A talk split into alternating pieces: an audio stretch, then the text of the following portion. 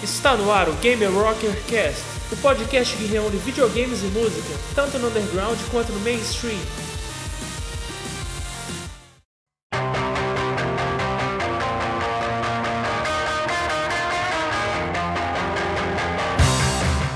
Olá, eu sou o Caio Machado. Eu sou o Oyabun.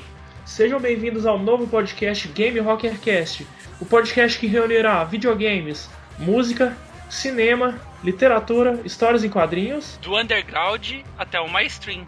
Nesse programa piloto a gente vai contar a história do MOBA, desde o surgimento da modalidade no Dota All Stars até sua consolidação no cenário de esportes. Antes da gente contar a história, a gente vai explicar para os ouvintes que não conhecem o que é o MOBA. Vamos começar falando da sigla MOBA, que significa Multiplayer Online Battle Arena. Que na tradução literal significa Arena de Batalha Online Multijogador. Ou seja, são vários jogadores lutando dentro de uma arena.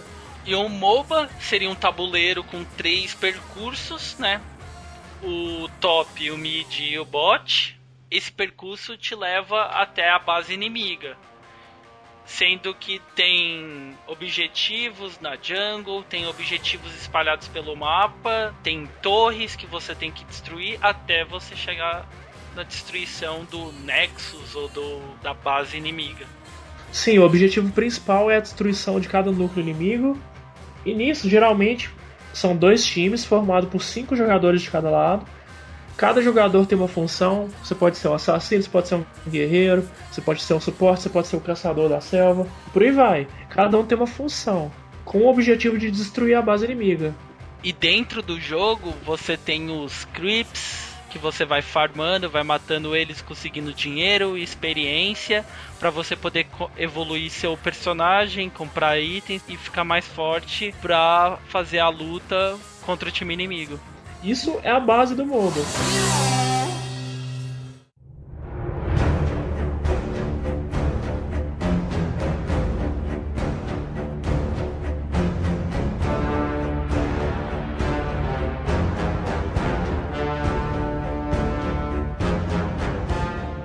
E dando início ao bloco 2 do programa, que vai explicar como surgiu o MOBA, a gente vai começar falando dos jogos de estratégia em tempo real. Que são os famosos RTS. Real Time Strategy, né? Que surgiram nos anos 80. A gente tem alguns exemplos de jogos dos anos 80 que a gente não vai nem citar aqui porque a gente não conhece, a gente, a gente é da década de 90, a gente não viveu essa fase, mas não são jogos muito populares e a gente não achou tão relevante. A gente vai citar só que o termo apareceu pela primeira vez na Byte Magazine, que era uma revista da época.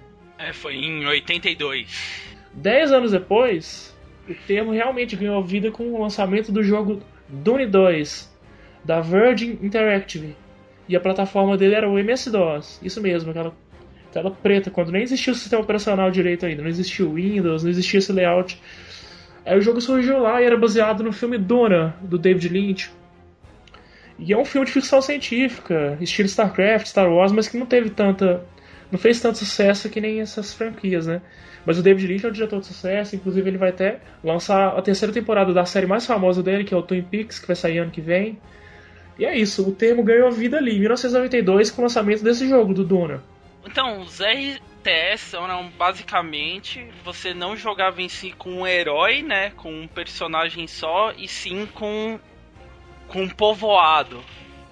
Isso, né? com todo um reinado. É, né? Você tinha que construir todo o seu, seu poder ali, né? Pegando recurso no mapa. Aí você já consegue fazer algumas ligações com o MOBA, né? Porque você pega recurso no mapa, você tem que atacar o inimigo para conseguir mais recurso e para avançar o mapa. E geralmente você tem que destruir a base do inimigo, assim como nos MOBAs, né? Sim, os RTS eram geralmente eram 5, 6 bases, né? No mínimo Isso. ali que você tinha. Os jogos de estratégia tiveram início nos tabuleiros mesmo, com jogos de xadrez, damas. Depois, com o passar do, dos séculos, a gente consolidou jogos de tabuleiro famosos como War, Monopólio, até o banco imobiliário mesmo. E essa coisa, a gente domina uma parte do mapa e você vai expandindo. Você vai dominando mais partes, construindo mais bases. E é assim que funciona com os jogos de estratégia. Sim, sim. Aí a gente começa a fazer a ligação com o MOBA, né? Só que o MOBA é assim, você destruiu a base e acabou. Você não tem que ficar conquistando mais outros inimigos. É só um. São dois times, né? Você não vai jogar com mais cinco times. E por que, que a gente está falando isso? Os jogos de estratégia tiveram um auge na década de 90. Em 1992, a Blizzard, a grande responsável indiretamente pelo surgimento do MOBA, lançou o jogo Warcraft Orcs and Humans, que foi o primeiro jogo da franquia gigantesca deles, que hoje está tendo cinemas, né? Aí beleza, esse jogo saiu, fez um sucesso relativo, e em 1997, cinco anos depois, a Ansible Studios lançou Age of Empires, que é o jogo clássico. Sim, que fez baita sucesso, que hoje, se eu não me engano, é até da Microsoft. Sim, é distribuído pela Microsoft. É... E é o jogo de mais sucesso do gênero, que consolidou o gênero de vez. Aí, em 1998, a Blizzard lançou o StarCraft, que fez um baita sucesso, é sucesso até hoje. Eu sou suspeito para falar porque eu nunca nem joguei. Até hoje eu nunca joguei nenhum dos StarCraft. Você jogou, você pode falar, melhor do que eu. StarCraft é sucesso até hoje. Na Coreia do Sul é um dos jogos mais jogados. É muito bom. Tanto no Age of Empires quanto no StarCraft e no Warcraft, a partir do, do Warcraft 2, esses jogos passaram a oferecer a possibilidade do jogador construir seus próprios mapas. Nos jogos da Blizzard existia o World Editor e no Age of Empires, eu não me lembro mesmo, tinha um recurso similar. Você podia construir seu próprio mapa, você colocava uhum você posicionava os percursos, as árvores, uhum. por exemplo, as minas de ouro. No StarCraft, como eu nunca joguei, eu não sei dizer, mas você deve construir uma base. Você vai é, não, sim, você construiu o mapa inteiro. Por que a gente está falando isso? Porque em 2002 a Blizzard lançou Warcraft 3, fez um baita sucesso. E no Warcraft 3 existia a possibilidade também de editar mapa. E se você pegar o mais importante, que nessa época já tinha o recurso de jogar online, né? A internet banda larga, em alguns lugares já tinham, e alguns estavam começando a engatinhar, então já era um quesito. Você já podia construir o mapa de acordo com o que você queria. E você já tinha o recurso de jogar online.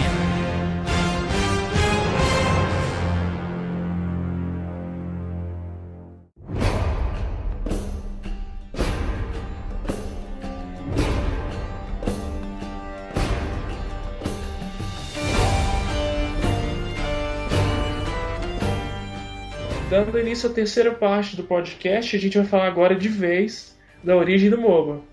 Como agora vocês já estão situados de que, que é um jogo de estratégia, com toda aquela situação de você construir uma base, de, de controlar suas tropas, de ascender seu império de destruir os inimigos, a gente vai começar a falar o que diferencia o MOBA dos jogos de estratégia. A gente deu exemplos dos jogos mais famosos, são as franquias Age of Empires, Warcraft, Starcraft.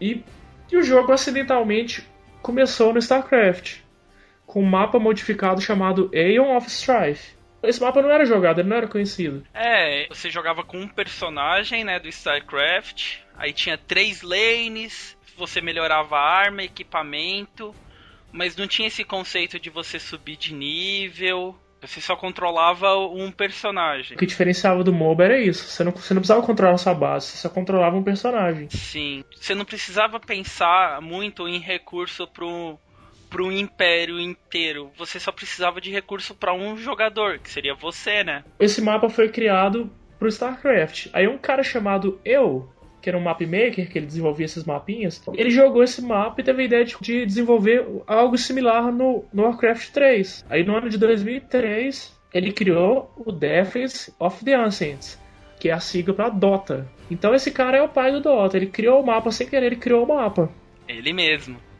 E que mais pra frente ele foi até trabalhar no Dota 2, né? Isso. Esse mapa foi ganhando popularidade. Aí aconteceu uma coisa, saiu uma expansão pro Warcraft que se chama Frozen Throne. Depois dessa expansão, o editor de mapa passou a oferecer mais recursos. O tal do eu não resolveu não atualizar mais o Dota. Nessa pausa, quando o eu parou de atualizar o Dota, aí surgiram o Mayan e o Ragnar trabalhando no Dota All Stars, né? Que ficou mais popular, que todo mundo conhecia, que provavelmente os nossos ouvintes também jogaram, era o Dota All Stars. Aí o May e o Ragnar começaram a incluir mais personagens como opção de escolha para os jogadores. Nesse meio tempo, em março de 2004, um cara chamado Steve Fick, que tem o apelido de Guinso, e o Steve Mescon, que tem o apelido de Pendragon, tomaram frente do Dota. Eles começaram a desenvolver o negócio mais sério. Aí o Guinso começou a desenvolver, no tempo que ele teve à frente do desenvolvimento, ele desenvolveu das versões 3 até a 5. E você, caro espectador que jogue, joga LOL, você deve conhecer o item famoso no LOL, a faca de guinso. Agora vocês sabem, né? Ele foi um dos cofundadores do LoL, né? Ele começou a entrar como game designer, né? Do LoL, fizeram essa homenagem para ele. A faca de guinso, que é o terror quando você tá jogando com Mastery e compra ela, né? O terror pro, nível, pro time inimigo. Aí o que, que aconteceu? No Dota All Stars tinha um item chamado guinso também. Esse item existe até hoje no Dota 2, só que eles tiraram o nome Guinso, né? Porque ele é da concorrência, então não dá pra continuar, né? Uma mudança significativa que o Guinso fez no Dota foi incluir aquele espaço para você adicionar os itens, os recipientes para os itens, né? É, que até então não tinha, né? Você jogava com personagem, só que não, você não comprava item. Aí o Mescon, o Pendragon e o Guinso criaram o site DotaAllStars.com. Quando eu conheci o Dota, tinha esse endereço durante a tela de load do jogo. E nessa época o pessoal começou a dar início à comunidade, o pessoal cadastrava nesse site, tinha fórum, o pessoal baixava o mapa diretamente para lá. E aí que começou a consolidar mesmo, que o Dota foi tomando forma. E foi o auge das lan houses nessa época. Isso, você, você, conheceu, você conheceu o Dota nas lan houses? Sim, pô, quem, quem nunca matou aula pra ir jogar Dota? Eu não joguei tanto Dota, mas eu cheguei a jogar, hoje eu não lembro de nada. Mas eu joguei bastante na House mesmo. Dando continuidade, em fevereiro de 2005, o Guinness pulou fora, e nesse momento entrou um cara chamado Ice Frog, e também entrou um cara chamado Neikos, ou Naikos, que saiu logo em seguida, não ficou muito tempo não, mas depois que o Ice Frog entrou, que o bicho começou a pegar. Ele criou o Dota Star 6 com mudanças significativas e o negócio ficou tão grande que aconteceu o primeiro campeonato de Dota, dentro de uma competição na World Cyber Games realizada na Malásia. E a partir desse momento, desse primeiro campeonato de Dota, e por volta ali dos de 2008, houve um boom, foi o auge de do Dota, do mapa Dota, né, que tinha que o game começou a receber algumas características competitivas, as empresas começaram a ficar de olho no Dota. E, tipo, tinha campeonato para todo canto de Dota. E, tipo, era um vício total. A galera ia pras Lan Houses pra poder ficar jogando Dota. Sim, era uma febre absurda. Mas o que, que aconteceu? Com essas empresas de olho, os desenvolvedores começaram a pensar: a gente tem que desenvolver nosso próprio Dota, né? Aí em 2009, o Dota perdeu o Steve Mescon. Ele já estava fundando o League of Legends. Ele mais outros caras que a gente vai falar em breve, que é o, inclusive o Guinso, já estava desenvolvendo LoL por fora. A Riot Games já estava já tava fundada, né, nessa época. Sim. E o jogo já estava sendo desenvolvido, né? Sim, enquanto isso eles estavam ficando para trás. Aí o Ice Frog pulou fora do projeto Dota All Stars. Depois disso, ele fundou o site playdota.com, que existe até hoje. Até hoje o jogo é desenvolvido por ele. Nessa época, o site DotaStars.com tinha um milhão e meio de jogadores cadastrados e recebia um milhão de visitas por mês. O bicho pegava mesmo. Então, mas só que a gente tem que relembrar que isso tudo era meio que de uma forma amadora, isso tudo tava rolando. Porque não tinha nenhuma grande empresa por trás, por causa que era um mapa dentro de Warcraft 3. Eles não recebiam por isso, eles não ganhavam dinheiro. Não sei se eles ganhavam dinheiro ou não por isso. Por ah, eu acho que empresa. não. Por causa que era uma coisa bem amadora. Eles estavam fazendo isso por causa que eles, eles gostavam disso, né? E muita gente também gostava disso. Aí o pessoal foi começando. Esses desenvolvedores, que também eram jogadores, eles também amavam aquilo, começaram a ser chamados pelas empresas e tal. Aí teve essa separação. O Ice Frog fez o Play Dota e até hoje desenvolve. E o Mescon fechou o site DotaStars.com em 2010. Nessa época também a gente tem que pensar o seguinte: Warcraft é um jogo de 2002. A gente já estava em 2009. O jogo já estava antigo. Sim, aí tipo, o jogo já não oferecia alguns recursos que eram importantes para esse, esse estilo de jogo que estava sendo criado, né? Que era a ferramenta de matchmaker, acesso à conexão de internet mais rápido, ah, que eu acho. Porque tinha que ter um servidor dedicado, por causa que é, era bastante amador, era muito amador. Aí a trajetória do Dota não acabou, ainda existe. A última atualização que foi lançada foi o Dota 6.83c, lançado no ano passado pelo Ice Frog. Até hoje ele cuida da comunidade, mas eu acho a comunidade mantida só por jogadores fiéis, que ainda gostam do, do, do Dota original, dos saudosistas mesmo. Sim. Aí a história acaba, mas não acaba aí.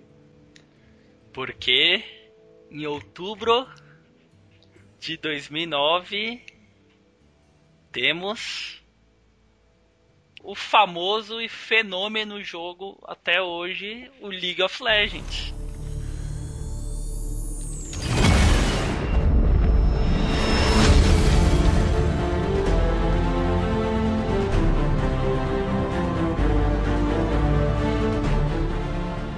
Antes de falar de como foi o lançamento do League of Legends, a gente vai voltar um pouquinho no tempo para falar que lá para meados de 2005, pode ser que antes mesmo do Ice Frog consolidar o jogo, já tinha uma galera querendo transformar aquilo em algo profissional, né? Sim, alguma empresa tinha que tomar conta daquilo, porque do jeito que tava, né, era legal pros jogadores em si, mas você queria uma inovação. Imagine você ficar jogando a mesma coisa, se bem que teve atualizações, mas desde 2012 2002 a tipo 2010. Não tinha recursos novos, tinha os balanceamentos, eu lembro bem que tinha os balanceamentos, mas não era uma coisa.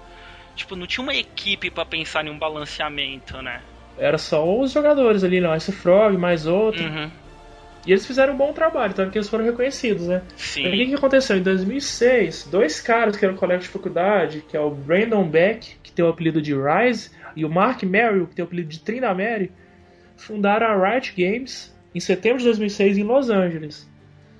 Aí os caras chamaram o Guinso e chamaram também o Mescon, que é o Pendragon, para poder desenvolver, começar a desenvolver o League of Legends. O Guinso, ele era game designer, né? Ele entrou pra, pra Riot Games como game designer e eles anunciaram, né? O League of Legends Clash Fates em outubro de 2008. Que no ano seguinte, né, 2009, eles lançaram o título somente League of Legends. E é importante dizer que a Riot foi a primeira empresa a falar sobre o termo MOBA, que é Multiplayer Online Battle Arena. Foram eles que, que praticamente criaram o conceito. A gente não vai entrar mais em detalhes porque a história do LoL é muito grande e a gente que dar continuidade.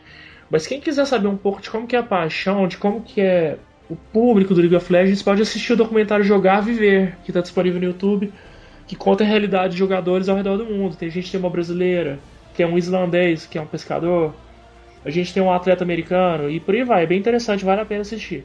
Beleza, a Riot Games começou a denominar o que era MOBA, que não sei o que, aí surgiu o termo. Só que em 2013 vem o lançamento do Dota 2, do conturbado Dota 2, né? Porque teve um pouquinho de briga por trás, digamos assim. Sim, a gente fala de 2013, mas a história começou em 2009 mesmo. O que, que aconteceu? A gente tem que pensar que a Valve é uma empresa visionária, pois eles lançaram o jogo Half-Life e a comunidade criou um mod chamado Counter-Strike. Eles compraram os direitos e o jogo hoje é um dos jogos mais jogados do mundo. O que, que aconteceu? Eles pensaram, vamos repetir a fórmula, vamos comprar os direitos do Dota e desenvolver nosso próprio MOBA. O interesse da Valve pelo Dota surgiu quando o designer do jogo Team Fortress, Robin Walker, que jogava o Dota, ficou interessado e pensou que aquilo podia dar certo competitivamente. E vale ressaltar é. que até o próprio Team Fortress, ele é um mod do jogo Quake, né? Aí você começa a ver um pouco de relação de como os jogos da Valve parece que surgem de mods. É, num contexto geral, os grandes jogos MMO são reciclados, né? Se a gente Sim. for pensar assim. Sim, e isso é bastante legal, né? Sim, porque a gente percebe que é a comunidade que está ditando as regras. Isso que é o bastante interessante da coisa, que é uma coisa que a comunidade criou. A gente está falando que foi a empresa e tal, mas quem sustenta essas empresas é a comunidade. Aí a Valve, que não era boba nem nada, entrou em contato com o Ice Frog por e-mail, explicando que eles tinham o projeto de lançar o próprio MOBA, se ele estava interessado, etc. Em outubro de 2009, o Ice Frog foi contratado pela Valve. Foi um pouco tarde. Porque em outubro de 2009 já estava sendo lançado o League of Legends, né? E isso pare... meio que soou como se fosse meio que debaixo dos panos, que o Dota estava sendo desenvolvido meio que por baixo dos panos, né? Aí um ano depois, o Dota 2 foi anunciado, em 2010. Só que aí começou o problema da Valve, por quê? Eles anunciaram um jogo chamado Dota 2. E o que, que acontece? A Blizzard queria os direitos desse nome, Dota 2, porque o nome Dota surgiu no mapa do jogo Warcraft 3. Aí eles iniciaram uma luta judicial para ver quem que ia conseguir ficar com licença do uso comercial do nome Dota. É, a Blizzard começou a entrar nessa briga por causa que ela falava que o nome Dota surgiu na comunidade da Blizzard dentro do Warcraft 3. Sem o Warcraft 3, o Dota não funcionava e ela deu suporte pro Dota, né? Ela começou a, a entrar nesses pontos, né? Que sem, o, sem ela não teria esse termo Dota, né? Nessa época, o Pendragon e o Guinso, já na Riot Games, eles tinham uma subsidiária chamada Dota All Stars LLC. Ou seja, eles ostentavam uma, uma, uma licença do nome Dota. Sim. Aí eles meio que entrariam em oposição da Valve por também estar tá usando esse nome. Sim. Aí a Blizzard aproveitou a deixa e comprou essa subsidiária da Riot, comprou o nome da Total Stars. Eles pensaram o seguinte: ah, se a gente já é dono do Warcraft 3, agora vai ser dono dessa subsidiária Dota, vai ser fácil a gente conseguir ganhar a disputa, né? É, só que não funcionou bem assim, né? Eles no papel tudo era bonito pra, pra Blizzard, mas não foi bem assim, por causa que em maio de 2012, né, a Valve ganhou a disputa pelo nome Dota, né, para fazer uso comercial, porém terceiros podiam utilizá-los de forma também não comercial. Sim, tanto que a Blizzard pode ter até hoje essa subsidiária aí, mas eles não tem problema nenhum deles usarem o nome. Sim, eles Mas podem... o direito mesmo é da Valve. E cutucando a Blizzard também, a Valve, ela pro desenvolvimento Dota 2, ela adaptou a engine do Dota, né, pra engine Search e tentando fugir o máximo da Blizzard, né? A Valve sempre teve esse entre aspas, cuidado, né? Pra sempre fugir da, da Blizzard. Eles redesenharam o mapa, mapa, redesenharam os itens dos personagens. Aí teve todo. Eles tiveram que fazer toda aquele, aquela modificação dos itens, de tudo, do, dos personagens, dos nomes, a nomenclatura de tudo, para fugir dos direitos autorais que eram da, da Blizzard. Sim, aí ninguém sabe que a Draw Ranger é a Silvana, por exemplo, né? Correto. Sempre. Esse... Toda vez que você vai jogar o Dota 2, você sempre vai relembrar o personagem que você jogava no Dota. É interessante ressaltar que mesmo no League of Legends a gente tinha muito personagem parecido com os personagens do Warcraft. Se bem que Não eles. É? É, sim, e se bem que ultimamente, na minha opinião, né, eles tentam fazer esses rework nos personagens para tentar dar um ar mais novo pro personagem, por causa que algumas mecânicas são bastante antigas, como a gente citou, né? É, foi criada em 2002 lá no em todas essas modificações, cada um dos MOBAs passaram a ter identidade própria agora. Sim, você consegue diferenciar o, é, vamos vamos colocar o, o, o mapa Dota, né? Do Warcraft 3, você consegue diferenciar ele direitinho do, do League of Legends, você consegue do Dota e entre outros, né? Isso é bastante legal, por causa que você pega que são jogos teoricamente são a mesma coisa, porém são jogos totalmente diferentes. Isso é bastante legal, né? E continuando nessa onda de tudo tá acontecendo debaixo dos panos, o Dota já tava rolando no meio dessa briga judicial. Em, 2000, em 2011, o Open Beta do jogo saiu durante a Gamescom. E foi nesse, nesse ar aí de Gamescom que a Valve lançou o primeiro The International em agosto de 2011, né? E que premiou a equipe campeã com um milhão de dólares. É importante a gente dizer que o Dota 2 é o jogo com os maiores valores de premiação para os jogadores. Naquele esquema do da Valve, né? que a comunidade eles vendem alguns bundles, alguns itens, algumas skins e parte desse valor é vai para um fundo que é para premiação do The International. Mas o primeiro a Valve foi e um milhão de doletas. Sim, aí em 2013 o jogo finalmente saiu oficialmente, versão final, e tá aí até hoje. E se você quiser saber mais sobre esse primeiro The International, tem aquele documentário Free to Play. Sim, ele tá disponível na Steam, se você já tem uma conta na Steam, é só você procurar por Free to Play e baixar e assistir, e você ganha até conquistas assistindo ele. Bastante interessante. Sim, é um documentário muito bem produzido, assim como o Viver a Jogar do League of Legends, e a gente percebe que essa modalidade tá rendendo frutos no audiovisual, além do, da questão do videogame, né? É uma iniciativa bem interessante, bem motivadora para os jogadores.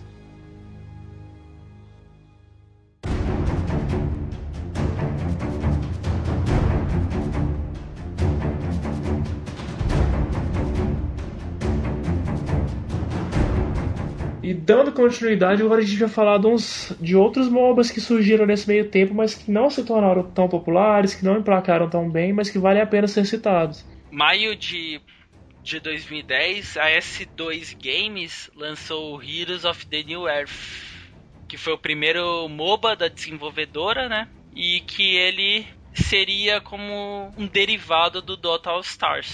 Sim, provavelmente é o jogo que mais se assemelha ao Dota All Stars clássico, né? Ele foi desenvolvido em 34 meses por um cara chamado Alan Kachamani, ou Idelger, e ele levou 3 meses só para construir a engine e outros 21 para fazer os mapas, os heróis, o jogo, etc. E o jogo se passa no universo chamado New Earth. Que já era da própria desenvolvedora, esse universo deles, e eles começaram a introduzir isso no MOBA deles, né? É conhecido como ROM. É engraçado que todos os jogos se tornaram siglas, né? A gente tem o LoL, a gente tem o ROM, a gente tem o Dota, a gente tem o HOTS. Sim. E o Open Beta do ROM foi ao ar em abril de 2009 e durou até maio de 2010, quando o jogo foi, foi lançado. Nesse tempo, 3 milhões de contas foram registradas, a galera queria jogar, a aceitação foi boa. Ele foi bastante aceito pela comunidade, ele foi bastante premiado em, em alguns sites de crítica de, de jogos. Só que, pelo menos aqui no Brasil, ele não parece ser tão famoso assim, né? Não, e sei lá, eu não conheço ninguém que joga ROM no Brasil. Eu não conheço, mas eu já assisti um, uns campeonatos. E é interessante ressaltar que em 5 de maio de 2015 o jogo foi adquirido por uma, uma distribuição da própria S2, que chama Frostburn Studios. Sim. Aí o jogo está sendo desenvolvido ali paralelo, né? Por conta que a S2 ela desenvolveu um outro MOBA, né? Sim, agora a gente vai falar do Smite, que é um jogo meio inovador na categoria dos MOBAs. Ele foi produzido em março de 2014 pela desenvolvedora Hi-Res Studios. E ele foi lançado em março de 2014. Ele é em terceira pessoa, né? Muita gente fala primeira pessoa, mas ele é em terceira pessoa, na verdade, né? Só que o ângulo da câmera dele que é diferente dos outros MOBAs. Porque se você pegar os outros MOBAs também são é tudo em terceira pessoa, porém o ângulo da câmera que é diferente, né? Sim, parece que você está jogando World of Warcraft. Sim, o enredo do jogo, tudo ele é ambientado em cenários mitológicos, repleto de deuses chineses, gregos, egípcios. E vale ressaltar que ele foi o primeiro jogo que teve suporte para console, né? Sim, em 2015 ele saiu para Xbox One, em 2016 ele saiu para o PlayStation 4. No Brasil ele é distribuído pela Level Up, a empresa que trouxe o Ragnarok para cá uns anos para trás e foi uma das responsáveis pela popularização do MMORPG no Brasil. A grande sacada do Smite é essa, é um MOBA em terceira pessoa. Sim, e com um cenário diferente, né? Eles não criaram um cenário igual os outros jogos. Eles pegaram os deuses chineses, gregos e egípcios e colocaram dentro do, de uma arena. Né? Isso é bastante legal, é bastante divertido de você jogar o Smite. Outro MOBA legal que surgiu foi o Strife, também desenvolvido pela S2 Games. Ele foi lançado oficialmente em maio de 2015. Você chegou a jogar esse MOBA, André? Ele é muito divertido de jogar, pena que não tem uma popularidade tão grande, mas ele é muito divertido de jogar. Ele tem recursos diferentes de alguns MOBAs, né? E isso faz ele ser mais divertido. Inclusive essas mudanças refletiram em mudanças significativas no Heroes of the Storm e no League of Legends, né? Correto, por causa que até então o Strife ele já tinha como você subir de nível o seu personagem conforme você vai jogando com, com o herói, né? Você ia subindo ele de nível. Ele já tinha o esquema de que hoje já foi implantado no LoL, que é de craftar, né? Você ganha jogos, você ganha pedra e você crafta um herói, um, uma skin. E o Strife já tinha isso. Se você faz grandes medalhões do cenário a mudar, eu acho que isso é bastante relevante, né? E vamos ver, o jogo ainda é recente, ele só tem um ano de duração, né? Depois que ele foi anunciado oficialmente em abril de 2015, no ano passado, ele está disponível para ser jogado de graça na Steam. E vamos ver, vai que ele se consolida, né? que ele conquista uma fatia maior de jogadores. Ele agora tá no Steam, né? O, o Strife, assim como o Dota 2, por estar na Steam, você consegue jogar ele também no ambiente Linux. Isso é bem interessante, né? O ROM também dá, porém ele tem um sistema à parte, ele não usa a engine da Steam, né? Sim, é legal a gente falar disso porque o Ubuntu, 1% dos usuários do Steam utilizam o Ubuntu. É uma fatia bem pequena, mas se a gente parar pra pensar, até uns anos atrás não existiam jogadores no Linux, né? Sim, porque era bastante. É bastante difícil ainda essas grandes produtoras olhar pro, pro nosso pinguim.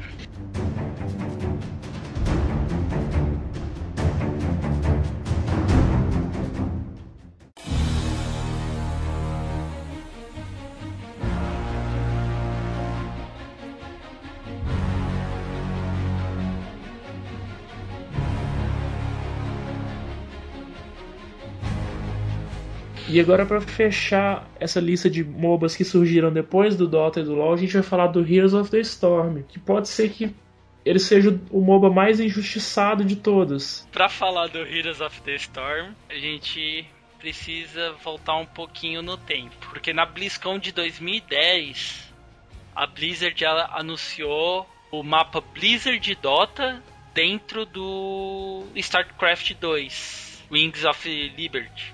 O que, que seria isso? A Blizzard queria forçar o fenômeno do Counter-Strike do Dota, que surgiram como mods dentro de outros jogos, né? Sim, e a Blizzard tentou jogar isso à força. Tanto que isso parece que não vingou muito bem. E na BlizzCon do ano seguinte, né, de 2011, eles rebutaram esse projeto e fizeram um trailer. E tem até o trailer aí no YouTube é um trailer bastante esquisito, né, Caio? É um trailer bem feião, mas se a gente levar em conta o gráfico do LoL na época, não era tão feio assim, não. Não, sim, é, mas é, é, era meio estranho. Como você disse, ele tava tentando meio que jogar na garganta do jogador o fenômeno que foi, né? Tipo, isso não ia nascer da comunidade igual foi anteriormente, sim eles iam tentar já embutir no jogo, né? E foi com esse anúncio do Blizzard Dota que surgiu a disputa judicial pelo nome Dota. Foi que surgiu aquela treta que a gente falou antes. Aí a Blizzard mudou o nome que ia ser Blizzard Dota desse mapa dentro do StarCraft 2, eles mudaram para Blizzard All Stars. Sim, é interessante a gente falar de All Stars, por quê? Porque o MOBA da Blizzard reuniria os personagens das franquias da Blizzard em um só jogo. Você poderia jogar com personagens do Diablo, do StarCraft, do Warcraft e até de jogos antigos. Ainda ia ser um mod do jogo StarCraft 2. Sim. Eles ainda não tinham separado os jogos até então. Em junho de 2012, o Dustin Browder, que era da equipe do StarCraft até então, avisou que o jogo não tinha data de lançamento definida mas que ele seria lançado depois da expansão Heart of the Swarm do StarCraft 2. Hoje esse cara tá na equipe de desenvolvimento do Heroes of the Storm. Aí o jogo foi sendo desenvolvido ali. Foi anunciado em 2010, foi sendo desenvolvido. E ele foi bastante desenvolvido, né? Por causa que ele demorou para ser anunciado, né? Em outubro de 2012, o jogo mudou o nome, que até então ele já tinha mudado, né? De Blizzard Dota para Blizzard All Stars. Aí ele mudou para Heroes of the Storm, fazendo um pouco de alusão com Storm, Blizzard. Blizzard Storm significa tempestade, né? É, sim. Só que a Blizzard nunca denominou que o Heroes of the Storm, o HOTS, ele é um MOBA. Ela não gosta desse termo. Ela não gosta de entrar nesse, nesse mérito de MOBA. Eles falam que o jogo deles é Action Real Time Strategy. Sim, que é um RTS de ação, né? Sim, então, isso que é o mais legal. Que eles falam que a mecânica, que a forma que você joga o jogo é muito diferente de um MOBA. Eu meio que concordo um pouco com eles, mas não sei se era tanto para criar um novo gênero entre aspas de jogo. Sim, pode ser que isso seja um subgênero dentro do MOBA, né? Sim, pode ser que. Uma vertente. É, futuramente tenhamos várias vertentes do MOBA, né? E agora vai ser mais fácil você falar, porque você pegou essa época. O Technical Alpha do HOTS foi lançado entre o período de março a setembro de 2014. Foi quando o jogo finalmente foi apresentado à comunidade, né? Sim, foi bem nessa época, tanto que saiu um, uns videozinhos de alguns personagens que iam ser lançados. Foi uma época bastante interessante, porque o público da, da Blizzard eles estavam meio que abandonados, entre aspas, nessa questão desse estilo de jogo, né? Por causa que ninguém queria, eu acredito eu que ninguém queria da comunidade queria jogar o Dota sem jogar com, a, com os personagens, com os nomes clássicos. Sim, você não pô. podia jogar com os personagens com que você sempre teve. Que você jogou Warcraft 3, né? Você não podia jogar no Dota, ele tinha outro. No Dota 2 ele tinha outro nome. E quando a Blizzard começou a anunciar esse. Começou a mostrar vídeo, começou a anunciar isso, eles estavam meio que abandonados, porque a Blizzard sempre falava que estava sendo desenvolvido, que estava sendo desenvolvido, aí mostravam um, um vídeo em uma BlizzCon, e aí em 2014 entra o alfa técnico, né? Que aí foi um boom, mano. Eu a primeira live que teve do Alpha, eu saí correndo para poder assistir, que foi muito louco. Você chegou a jogar. Eu, eu sou jogador recente do HOTS, mas estou gostando bastante. Aí o beta fechado saiu em janeiro de 2015, né? E nesse tempo, 9 milhões de jogadores se inscreveram para elegibilidade do, do, beta, né? Tinha 9 milhões de pessoas querendo jogar, né? O jogo já estava bem, estava causando bastante burburinho, alvoroço. Sim, tinha bastante jogador de LoL no início, no beta. Nossa, então a comunidade devia ser bem tóxica, hein? tinha um pessoal que gostava de ficar farmando. É, o jogo tem, o jogo tem diferenças significativas dos demais MOBAs, né? Sim, sim. Não existia o conceito de farm, não existia o conceito de, de morte, de abate, né? É, por isso que tem esse. Eles se denominaram um novo gênero, né? Por causa que, tipo, level não é por personagem, é level por time. Isso não tem item, você tem talento, uma árvore de talento que você vai seguindo. Sim, o pessoal tem que focar nos objetivos e criar estratégias para alcançá-los. Deve ser por isso que eles dominam o jogo como um, um RTS, né? De, de ação. ação. Sim, isso. Faz sentido, faz sentido. Enquanto o, o MOBA tem aquela característica de arena. Você tá lá para matar, você tá lá para farmar. O é. HOTS não tem tanto essa característica, né? E o mais legal, mais legal de tudo no, no Heroes of the Storm é o crossover, né, entre os jogos, né? que literalmente ocorre, ocorre em crossovers. Por exemplo, se você consegue 100 vitórias no Hearthstone, você ganha uma montaria de carta. É, tem, se você atinge o nível máximo no WoW, level 100 no WoW, você ganha uma montaria. Se você compra o StarCraft na pré-venda, você vai ganhar uma montaria relacionada com StarCraft. Você pode também jogar com. Puta, que é a coisa mais legal de você estar tá jogando com o Troll e o Diablo no mesmo time? Pô, isso é bastante legal. E tem uma coisa agora que pode ser a salvação do HOTS, porque o HOTS, depois que foi lançado oficialmente em julho de 2015, nunca cativou tanto o público como o LoL e como o Dota. Mas uma coisa que pode ser a salvação do HOTS é que agora ele está incluindo personagens do fenômeno Overwatch, né? E que é um grande fenômeno mesmo, e que já tem a Tracer, né? Que já está incluída dentro do Heroes of the Storm. E pode ser que a inserção desses personagens no HOTS salve o jogo, porque ele tá bem. Ele tá engatinhando ainda, né? Tipo, não dá pra entender. Eu que jogo desde o Alpha, tinha um bastante hype em cima do jogo, né? Tipo, tinha muita gente jogando tudo. Só que aí, conforme foi passando o tempo, parece que o pessoal foi meio que desistindo do jogo. E que não dá para falar que, tipo, todas as partidas eram iguais, porque você já tem uma infinidade de mapa diferente. Você tem uma infinidade de personagens diferentes. Não sei por que, que o pessoal tá, tá desanimando tanto assim. É, a gente tem que pensar que o, que o Dota e o LoL levaram alguns anos para se consolidar, né? Todos esses jogos em si, né? Não é uma coisa de cara. Sim, eu comecei a jogar o HOTS agora, eu tô apaixonado pelo jogo, eu torço muito porque ele vinha, porque o jogo é muito bom. Quem não conhece, de todos que a gente citou, é o que eu mais recomendo.